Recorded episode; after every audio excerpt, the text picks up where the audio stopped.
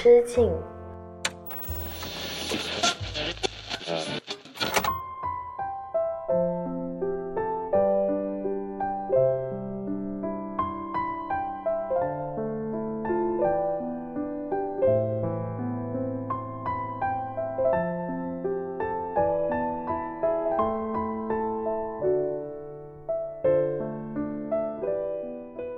大家好，欢迎回到一人之境，我是阿车，这里是青年媒体我要为你旗下的一档单口音乐类播客，希望你在这档播客里逃离拥挤的人潮，来到只有一个人的世界，和我一起听听歌，聊聊八卦。欢迎大家来到一人之境厌世特辑的下半集，这是一期加更，因为我对这个话题意犹未尽。那上期呢，我们就说到了厌世其实是一种情绪嘛，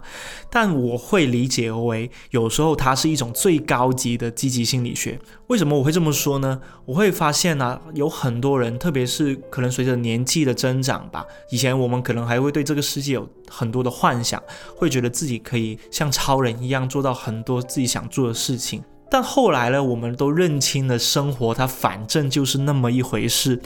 我们就不会再把过多的期待投射在生活身上了，自己过得爽反而是一件非常重要的事情。而这种心态呢，我觉得是一种积极的心理学。我们可以一边 the world，也可以一边喜欢自己现在的生活。所以在一人之境的第二十期厌世特辑呢，我同样像上期一样准备了四首非常好听的音乐，和你经历一遍这场对抗世界的无力症。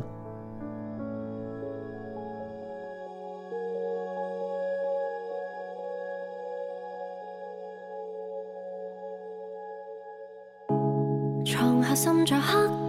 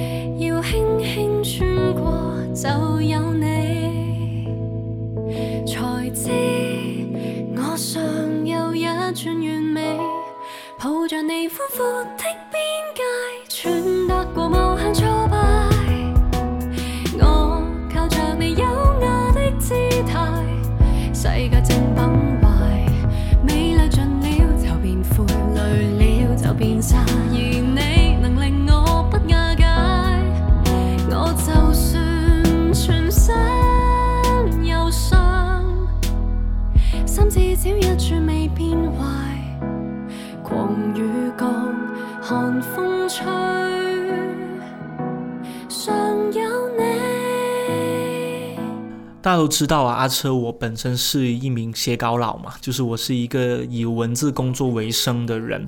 那其实作为一个文字工作者呢，我从就是刚入行到现在已经有。八年的时间，我是二零一五年开始正式入行的。这八年的过程当中呢，我会遇到各种奇奇怪怪的人，以及那种对于我的这个职业有很多他自己的私人幻想，或者是呃这种奇奇怪怪愿望的人吧。就是我举个例子吧，就是我最近遇到了一个新朋友，这个朋友呢，我只见过第二面。我见他呢，其实是在一个饭局上面。其实我去到那个饭局的时候，已经是深夜的大概十一点钟了。就大家一群朋友在那里吃着饭，喝着酒，他们有很多人已经喝的差不多了，就是有点醉醺醺的了。然后这个朋友他是一个男生，我只跟他见过两面，这是我第二次跟他见面。坐下来之后呢，没多久我就发现他哭了，其他人都很尴尬，就现场的其他人都很尴尬，就看着他哭。然后他后来哭着哭着，他就出去打电话还是抽烟什么的，我就没有管他。结果他回来之后，可能过了五分钟左右吧，他突然间在大家安静下来的时候呢，就跟我说：“说阿车，我很想你帮我写一篇文章发你们的万云里。”然后我就很觉得很尴尬了。我当时已经累得半死。星期五的晚上，大家都知道，星期五的晚上你是完全不想讨论工作的，更不用说听他说这些有的没的。他就说：“我真的很想写我跟我外婆的之间的故事。”那我就就是其实不是我的职业道德，而是我的作为一个人的正常的修养呢。我会礼貌的跟问他说：“好啊，那你讲一下呗，就是你跟你外婆发生什么样的事情？”结果呢，在接下来的半个小时，他重复了四句话：“我有一个外婆，我跟外婆很好。”B，我我跟我外婆相依为命。C，我只有这么一个外婆。D，我跟我外婆的故事很感人。这半个小时以内，他跟我说他要写外婆的故事，结果他一直在重复这四句话，以及一直在要求我说，听完他的故事之后，给他写一篇文章，然后发我们的公众号。就是我能理理解他喝多了，他喝醉了酒，他可能说出了这些话，他自己都不记得，或者是他自己都没有意识到这件事情。但事实上，我在那一刻觉得非常的无语以及疲惫。就是我当时是，我连我连基本的礼貌我都不想再有了。我我记得想说，如果他再多说一句，我就可能会让他闭嘴，以及我会跟他说，我已经下班了，不要再跟我说这些有的没的。而且你跟你外婆的故事，我真的一点都不关心。当然，我没有说出这样的话。毕竟我是一个体面的、礼貌的社会人，但我已经绷不住了，我就很想向身边的其他朋友求救，就是赶紧让他们说一点什么来拯救当下这么尴尬的场面。我在那一刻我会发现呢，就是我对这个世界或者说我对人类的一些讨厌，其实来的非常的简单，就是我感受到。不被尊重的时候，为什么我会这么说呢？就是假如他是一个我很关系很好的朋友，他说出这样的话的话，我可能会当他是开玩笑。但是这是我只是见第二面的一个新朋友，陌生人，他就可以因为我是做写稿这一行而向我提出这样的要求，我感觉到非常的匪夷所思，以及我感觉到一种强烈的不被尊重感。就是他好像没有 care 我是谁，他只是 care 我是一个写东西的人，所以我就可以替他。做这种事情，这是一种非常傲慢以及非常让人不适的，就是对待朋友的态度。但现实生活中，就是会有这样子很多奇奇怪怪的人，会让我对我的人际关系也好，或者对这个社会、对世界感觉到失望。所以，就是今天我跟大家分享的第一首歌，这首歌的歌名也非常有意思啊，它叫做《我心中尚未崩坏的部分》。就大家听到这个歌名就知道我的心情是怎样。我当时就是已经崩坏掉了。那我心中尚未崩坏的部分到底是什么呢？这首歌呢出自香港歌手黄岩的一首作品，就是也是今年真的是播放率非常高一首歌。我可能在听歌、听粤语歌的时候会。首先点开的其中一首就是这一首我心中尚未崩坏的部分。黄妍这个歌手的名字大家可能相对陌生一点啊，因为她算是香港近几年来真的是异军突起的一个新人女歌手。其实她不算新人，她出道蛮久的了，但是她的代表作不算特别多，以及她的音乐的传唱度跟传播度没有那么的广。但事实上，很多人都不知道，她去年是获得了香港叱咤乐坛的年度最佳女歌手的第三名，就是那个铜奖。很多人看到她拿到这个奖项的时候，感到匪夷所思，这个人是什么时候冒出来的？但正如我上一期提到的，台湾今年的金曲奖最强新人贺的 Crane 一样。这种新人横空出世是非常常见的事情，以及他们的歌曲的魅力呢，真的是你听了之后才会发现的。所以这首我心中尚未崩坏的部分，今天第一首歌推荐给大家。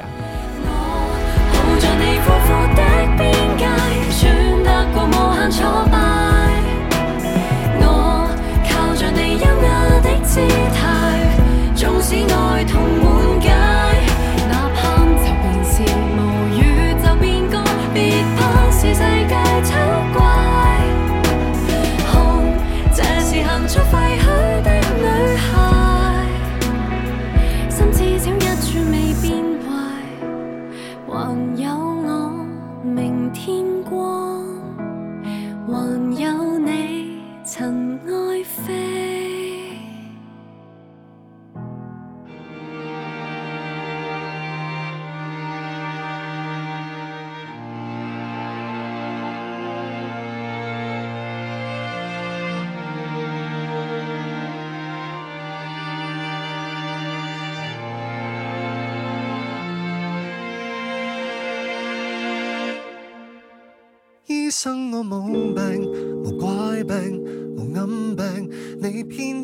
生医病，如批命，除攞命，我生气却不生病，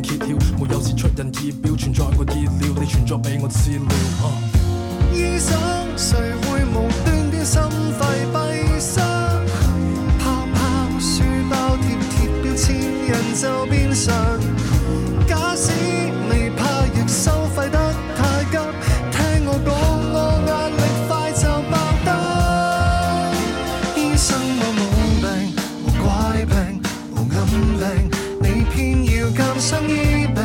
如批命，除攞命。我生氣卻不生病，如你話情緒病，看不見世間生病，誰稱做神經病？这两年呢，如果要我在粤语歌里面挑选一首时代之歌，我会选这一首《医生我无病》。医生我冇病，用普通话比较难讲，就是医生我没病的意思啦。就是为什么我会挑这首《医生我没病》呢？首先，先从他的就是创作背景开始说起吧。首先，他的主唱是蓝奕邦先生。蓝奕邦呢是香港早期大家都会非常喜欢的一个男歌手啦，因为他也算是在香港半公开出柜的一一名男歌手。香港的呃环境来说，半公开出柜是一件目前来说是一件相对轻松的事情，但是在以前他出道的二零零几年是一件比较难的事情。但是我一直非常喜欢他的音乐，因为他的音乐当中会有一种超越了男人或者是真的普通我们所接受的性别教育当中的一种性感跟一种魅惑的力量所在。然后蓝奕邦他的很多作品我很喜欢呢，像他的《独行侠》，像他的那首《吸你》，就是吸是吸引的吸，你是就是你我的你，吸你就是你光看到这个歌名就是浮想联翩了。特别是蓝奕邦呢，他其实前几年呢转投了环球音乐之后，他生了一场重病，其实是他当时的焦虑症发作了，导致了他的身体非常的不舒服，所以他就回到了加拿大，因为他是在加拿大生活的一个华人嘛，然后他就在加拿大去养病，同时也是在重新去收拾自己对于这个世界的看法，以及他想做什么样的音乐的这这个思路。我最近就在蓝奕邦在香港的一场访谈里面，就看到了他讲述自己经历了焦虑症跟恐慌症的那几年的故事。他就说啊，自己其实对于这个世界来说，他其实一直以来都是乐观的、积极的。特别是他从小呢，因为他很小就被爸妈送去了加拿大生活读书，他是跟他自己的外婆生活在一起的。因为在国外呢，外婆又不会说英文，所以他从小到大在这个社区当中呢，他就充当了一个必须得跟别人沟通，必须得掌管家务活。他甚至在十二三岁的时候就已经学会自己去交电费、水费、网费这种大人应该去做的事情。所以蓝一邦他自己本人给自己的规训或者是心理暗示就是，你得听话，你得懂事一点，因为爸妈他们把你送到了加拿大来读书，是希望你可以成才，希望你出人头地的。你要照顾好你的外婆，因为她年纪大了，等你过了青春期之后，你得去承担赡养他的这个义务跟责任。所以蓝奕邦他从小到大接受的规训就是，我必须得听话一点，懂事一点，不让别人操心一点。但是相反的，这样子就像我们上一期所提到的那个，呃，把水倒掉的、弄洒了那个水的游戏一样，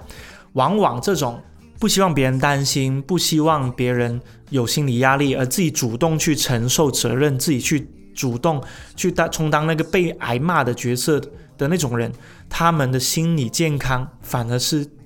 最不堪的。所以蓝奕邦他自己本人也说了，他在那一段时间其实过得非常的灰暗，他总是觉得自己哪里哪里做的不够好，以及他患上了恐慌症跟焦虑症的时候，他会不知道自己身体哪一块突然之间就变得疼痛起来。就有一天早上，他醒来之后，发现自己的肩膀很痛很痛，但是去看了中医跟西医之后，去把 X 光都照了一遍之后，医生告诉他说：“你什么事情都没有，你什么问题都没有，那是你心理层面、你精神上的压力给你带来的疼痛症。”所以他那个时候就是过得非常的苦闷，而且身边的所有人都告诉他说，你要放轻松一点，你要看开一点，你不要把事情看得那么的紧，你就可以没事了。但来一帮就说了，那我身上的疼痛，我的焦虑，我该向谁说呢？不管我跟谁说，大家都说你没病，你没病。那到底我现在身上感受到的那种真实的感受，它是什么呢？它难道真的不是病吗？就在这个契机之下，他跟香港另一位我真的非常喜欢的 rapper 叫做 Mac Force，我之前在一人之境的节目里面也有介绍过他，他是我很欣赏的一位香港。的 rapper 一起合作一首歌，叫做《医生我没病》，医生我没病。他讲的就是啊，你没病，我有病，这样的一些话题呢，已经成为了像我们在 COVID 疫情时代已经很关心的一个最关注的话题。人跟人之间互相贴上了有病跟没病的标签，其实已经暗中拉开了比社交距离更宽阔的一个隔阂。有时候呢，我们对身边的朋友说“我病了”，已经分不清是物理上的身体不适，还是情绪上的负面波动了，还是说我们其实发现了社会状况的巨变，而让我们每个人都在当中感觉到无所适从。而《医生我没病》这首歌，他问出了一个很尖锐的问题。到底我们生活在这个地方，什么样的模式、什么样的形状才算得上健康呢？那些贴在我们身上的标签，被所谓权威的声音去界定年轻人是不是病了的行为，我想是时候该停止了。所以这首歌呢，我会非常建议大家分享给那些别人眼中可能有病的朋友，或者说你现在真的感觉到自己病了，你无从诉说，听这首歌你会得到一些宽慰跟一些慰藉。醫生我喺呢個地方，問無色乜嘢形狀先叫健康？生我冇，喺呢個地方，問無色乜嘢形狀先叫健康？邊位？喺呢個地方，所有嘅事情都令你彷徨。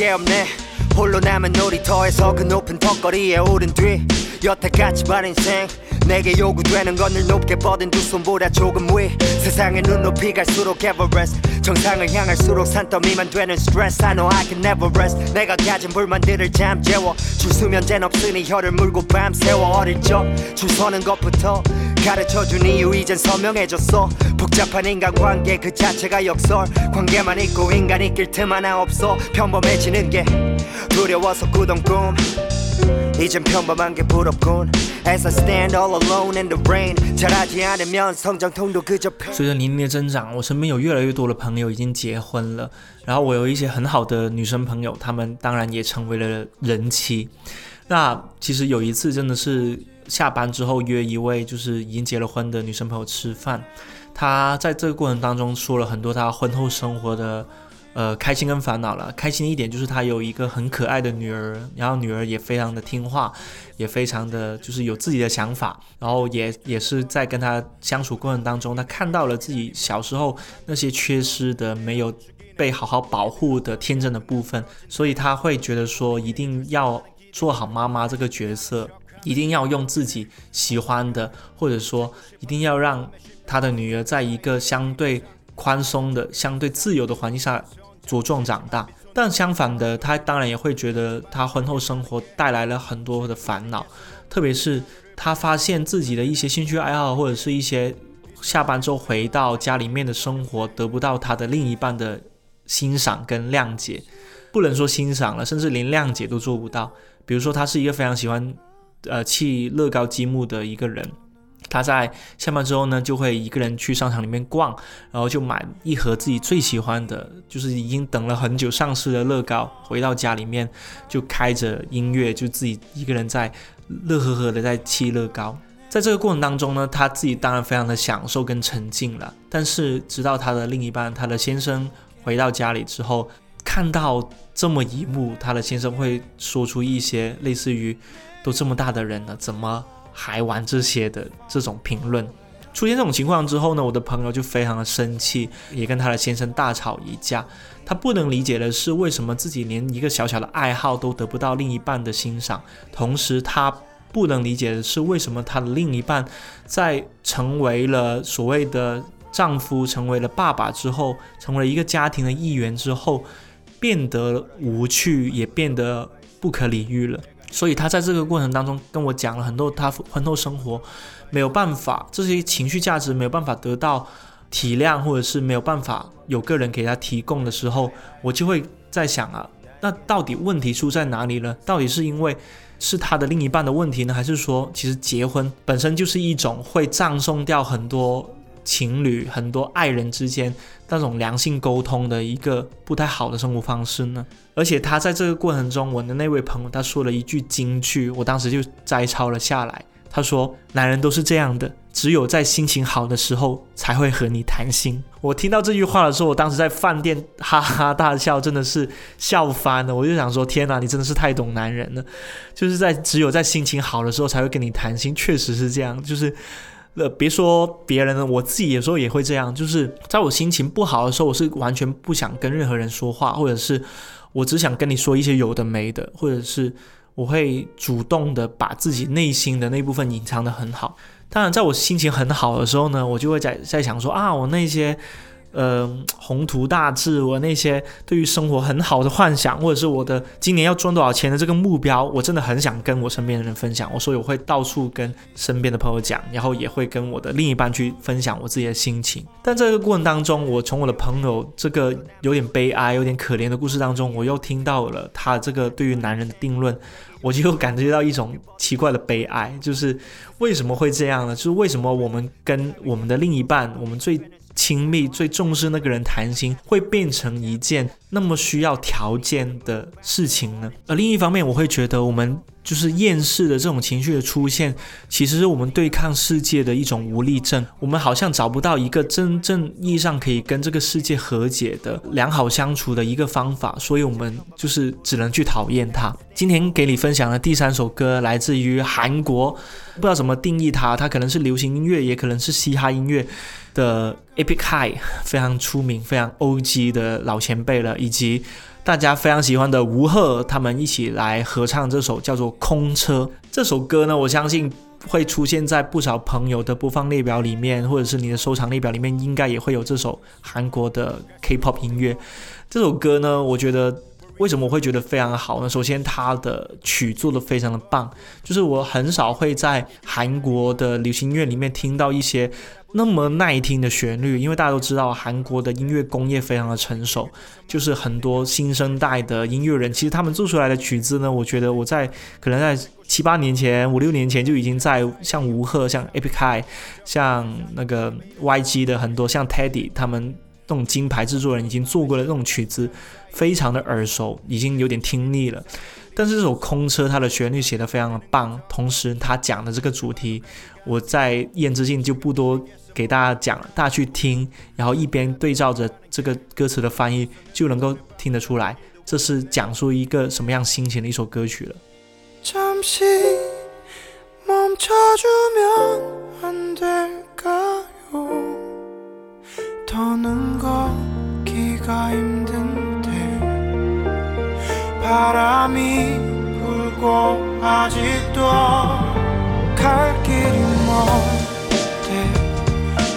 차가운데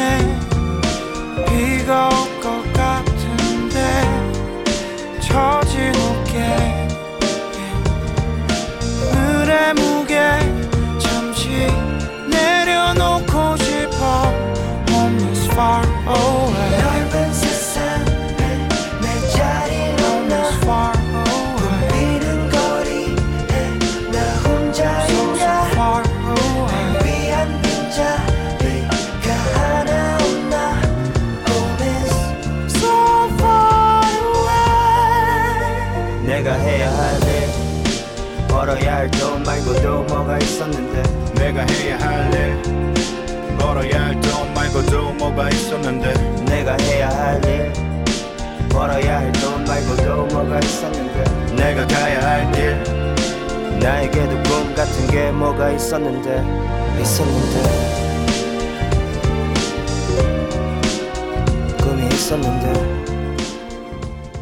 不知道大家喜不喜欢一个歌手碧梨呢？因为我在想着碧梨呢，应该是近几年来就是大家听的比较多他的歌啊，甚至有我听到了一个一些论调，就是说防弹少年团 BTS 跟碧梨他们其实代表了 Z 世代这一代年轻人他们真正喜欢的流行音乐，以及他们喜欢那种偶像文化的所在。碧梨当然很有才华，我个人会很喜欢碧梨他的亲生哥哥，就是今天给你分享的第四首歌，这首 Happy Now，他的歌手就是 Finesse。Aren't I supposed to be happy now?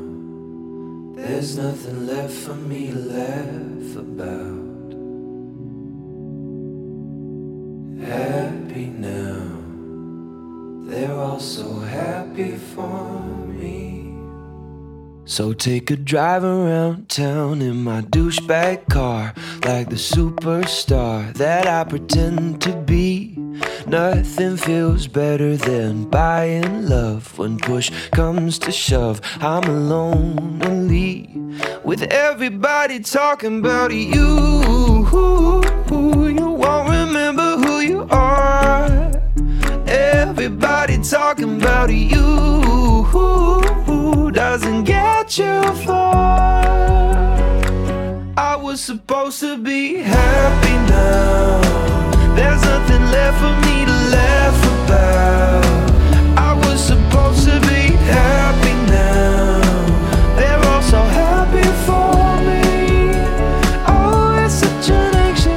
Finesse 呢，大家可能听的是比较少他的名字啊，他其实是碧梨的亲生哥哥啦。他的音乐我一直会认为是一个沧海的遗珠，就因为自己的妹妹的锋芒太过锋利了嘛，自己的兄弟姐妹那么的出名，然后自己做的音乐其实也很不错，但是他所收到的关注程度没有别人那么高，总是会有一点失落的吧。所以我就是听到这首 Happy Now 的时候，我真的是惊呼出声，我会觉得说啊，原来有这么棒的音乐啊，就是。像这种就是有点丧丧的，又有点忧郁的，但是又能耐听、那么悦耳的这种旋律呢，竟然是来自于一个很年轻的一个音乐人。所以我会在想说，这个世界真的有很多怀才不遇的事情。当然，这种怀才不遇呢，在很多人看来只是一种无病呻吟，只是你能力不足的一个借口而已。但事实上，真的是这样吗？我最近对于创作呢，也有自己的一些新的想法。我想到了一个比喻。那个比喻呢，是在我们在开一场就是公司项目的复盘会上面突然间想到的，因为我们当时在争论一个话题，叫做什么是创意跟创作，什么是交给客户的行货跟那些完成任务的那种工作。我当时想到了一个比喻是。我们大多数搞创作的人呢，其实都梦想自己会成为一位日本的 omakase 的师傅。什么是 omakase 呢？就就是那种，就是我做什么你吃什么，师傅都是特别的高冷的，他就不管你就是来这里的人是谁，然后也不管你今天是带着什么样的心情来，反正我已经准备好了。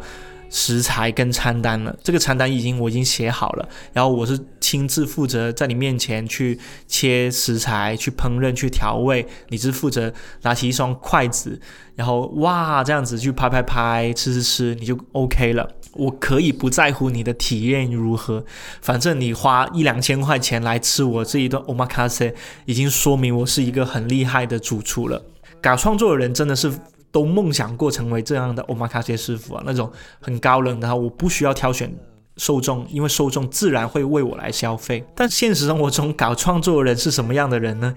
大大部分人只能做麻辣烫的生意，就是顾客呢有自己的喜好跟口味，就像大家别平常去吃杨国福或者是张亮麻辣烫，大家就会拿个盆夹牛肉丸、夹通心菜、夹魔芋丝。夹自己喜欢吃的生菜跟那种方便面，然后呢就提醒那个麻辣烫的师傅说啊，微辣重麻多葱花，记得要多放这种东西，多放这一些我自己爱爱吃的东西。然后师傅呢要做什么呢？他只负责把菜煮熟。笑嘻嘻的听，收钱吧，到账多少钱就可以了。顾客呢，完全不会在乎你这个师傅你喜不喜欢你正在煮的这个麻辣烫，在乎你的感受如何。反正他花二十块钱、三十块钱、五十块钱来吃这一顿麻辣烫，已经说明他认可你了。所以搞创作的人呢，在现在这个时代呢，就是从一个卖方市场变成了一个买方市场，就是我是。来吃你这顿麻辣烫的，所以你只负责帮我煮熟，你按照我的要求来做就行。这个配比一定要做好，你做不好的话，我就会给你差评。搞创作的人现在活得悲哀的一点就是这样子，因为能够做到头部的，能够真的让别人来买单的人，毕竟在少数。而那些他们可能很有才华、很有想法、有自己独到的见解的那群人，他们只能活在一个勉强糊口、勉强能够维持生活。基本的一些要求的这么一个状态之下，所以这首 Happy Now 呢，我今天推荐给大家，也是想要传达的是，也许我们还所有人都在对抗的世界，我们都是没什么力气的，我们已经就是每天光是生活已经耗费了自己很多的力气。但不管怎样，就当我们吃一顿麻辣烫吧，不一定真的每一顿都吃的那么好，我们也要接受自己偶尔吃一顿麻辣烫也可以吃得很开心，毕竟是我们自己挑的。我甚至是我们是一个麻辣烫师傅，我们就把这顿麻辣烫煮好，那好像已经是一种小小的成就感了。我想抓住这种成就感，远比我们要继续讨厌这个世界来的更重要吧。因为讨厌总是要花更多的力气，至少我们在喜欢。自己现在的生活，喜欢现在这种状态，这件事情上可以多费一点功夫，多花一点时间。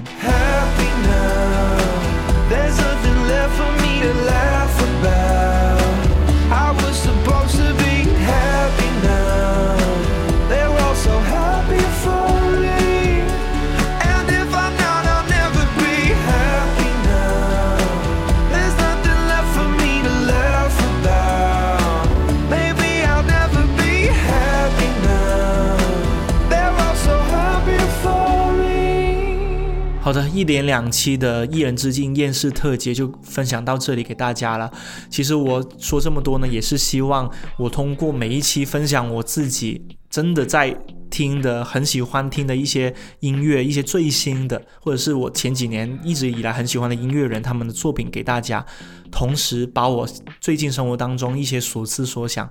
经历一些奇奇怪怪的人呐，像我今天讲到的让我写他外婆的故事的那个朋友，以及我所就是听到的一些新鲜八卦，我也想通过这个节目分享给大家。所以大家如果喜欢我的节目的话，就不妨多点给我鼓励吧。因为这个节目现在做到二十期，我自己感觉我已经做了两百期了，就是我的每一期的内容的密度跟容量，我感觉已经是我。就是生活当中一个很很充足，我因觉得我每录一期节目，我就充实了一下我自己内心的一种精神状态。所以如果你喜欢的话，记得留言给我哦。好了，这里是一人之境播客，每期会给你带来一些好听的音乐故事，以及我所看到的、听到的新鲜八卦。记得留意我的播客频道更新啦。一人之境，我们下期再见。